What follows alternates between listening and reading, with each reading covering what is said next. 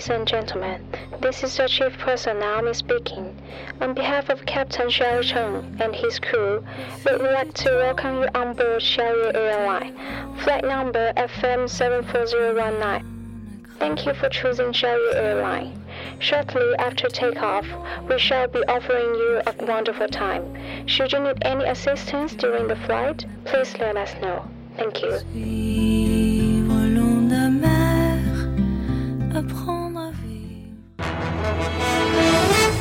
各位听众，晚上好，晚上好，今天是二零一六年四月十九号，星期二，农历的三月十三，欢迎收听日节目。一九零六年的今天，皮埃尔·居里去世。今天的节目主要内容有：男孩落水，两婆婆下水救人，竟然是同年同月同日生。以慈善为卖点，黄色网站可以洗白吗？空巢老人报假警，求聊天、泡茶等警察。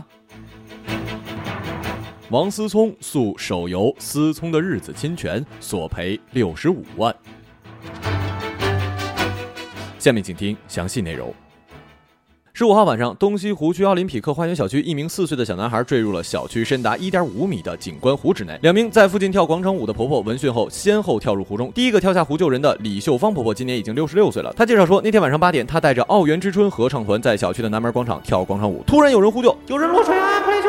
李秀芳距离湖大约有七八米，她闻听呼救，一个箭步冲上前去，跳进了湖里。李秀芳抓住了孩子的腿，将孩子拽到了身边之后，将她的双手举起。这时候她回头看到一个婆婆跟一个男子正在向她游来。事后得知，第二个婆婆叫做孙秋燕。这名男子是落水孩子的父亲小王。孩子的父亲从李秀芳手中接过了孩子，拖到了岸上。李秀芳、孙秋燕虽然都在广场跳舞，但是属于不同的舞队，彼此并不认识。经过这件事，两人相识。一问，竟然都是一九五零年二月二十八号出生。两人都觉得这是一个惊喜的缘分呐。呀呀呀呀呀呀呀。这真是人间自有真情在，哪怕他们都是老太太呀！多锻炼身体，多跳广场舞，不但可以强身健体，还可以陶冶情操呢。奶奶，你们这么伟大，爷爷知道吗？总想举举你的酒樽。我 com 四点 org 已经名气不在了，尽管这个网站依然会邀请用户携手开展色情行业的变革，但已经完全淹没在了众多希望让色情行业跟慈善挂钩的网站之中。目前这些网站所收购的成效也大小不一。色情行业是一个体量庞大的产业，据估计，该行业在二零一四年的产值已经达到了一百三十亿元。越来越多的企业希望能够分这块蛋糕，一些企业甚至还萌生了想要帮助不幸群体的想法。让人难以想象的是，色情作品也可能陷入销售的困境。在消费者看来，他们可以随时在互联网上找到免费的同类作品。与此同时，网站负责人表示，慈善机构在接受色情网站的捐赠的时候，有时会存在一定的障碍。在我看来呢，这都是做好事儿。任何人、任何机构伸出援手都是值得肯定的。就像我从来不否定有技术的女性一样，色情网站怎么了？它帮助多少人开启了性启蒙啊？知道做安全的措施，以及让男性在家里消化了欲望，大大降低了犯罪率。要我说呀，政府都应该给他们颁奖，好吗？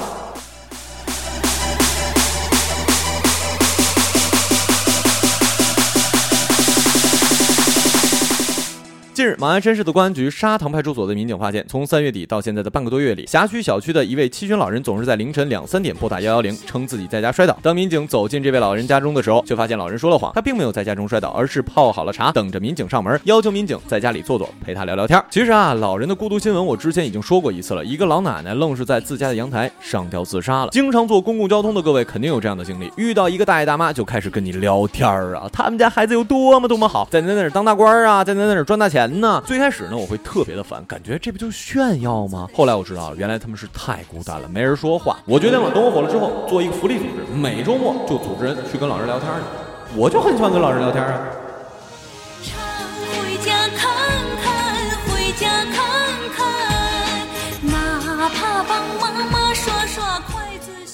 王思聪说：“思聪的日子这款游戏宣称让你知道国民老公到底是一种怎样的体验。在土豪的世界里，只要你想，可以买到学生妹、护士妹等帮你一起积累金币哦。想想，不仅解放了双手，还有一大波萌妹、软妹给你摇钱。去年七月，王思聪请求判令立刻停止侵权的行为，删除侵权文章以及侵权游戏《思聪的日子》，在全国性的媒体跟微信公众号上公开道歉，并将道歉的内容在其微信公众号、新浪微博首页置顶七天，同时索赔精神损失费五十万元，维权支出十五万余元。你说你们是不是太嚣张了，连思聪都敢调戏。人家媒体朋友说那是炒作调侃，你们臭不要脸的以为跟人家熟了，就拿人家名字骗钱啊？重点是我得批评你们忒懒了好吗？你们不会改成王思算吗？同样的内容，谁都知道是啥意思，老公也不会那么理直气壮了吧？这就是不劳而获的下场。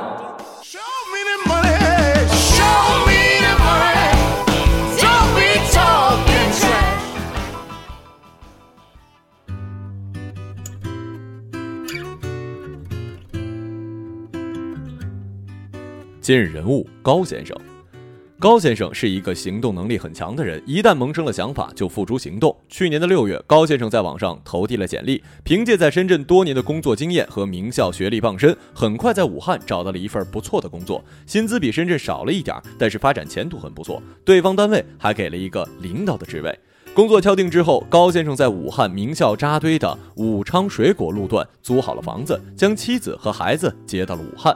高先生之所以动作迅速，是为了女儿赶上当地幼儿园的报名。如夫妇俩所愿，没费多大的周折，女儿就报上了租住地段附近的一家省级机关幼儿园。保教费一个月才六百元，生活费二十元一天，学校非常好，保教费也比深圳便宜多了。高先生对自己的选择非常的满意。自从下定决心回武汉发展，高先生一边在武汉看房，一边将深圳的房产在中介放盘出售，最终深圳的房子卖了四百多万元。高先生用这笔钱加上多年的积蓄，于是，在去年的十到十一月，在武汉买了四套房子，四套房子都有学位。现在终于敢花钱了。对于离开深圳，高先生的妻子一度是抵触的。但是从去年年中离开到现在在武汉生活不到一年的时间，他的妻子认为自己已经开始有了不一样的人生。首先是敢花钱了，虽然挣的没深圳多，但是在深圳生活一直觉得是负重前行，有钱不敢花，因为房子很贵，物价很高，担心万一失业了怎么办。其次就是再也不用想房子了，不用穷极一生为孩子买学位房了，顿时感觉生活没压力了。有我想要的生活。好了，以上就是本期节目的全部内容，感谢各位的收听，我们下期节目再见。再见。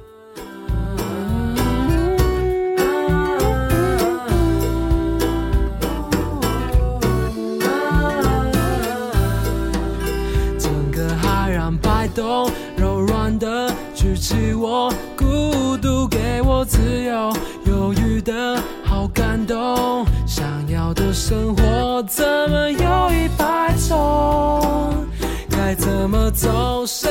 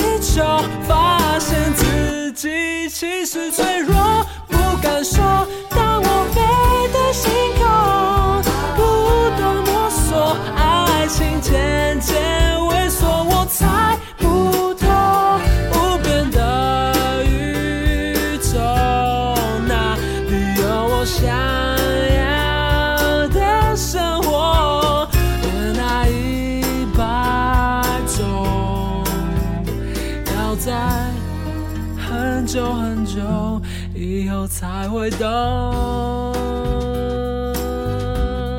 无论一百种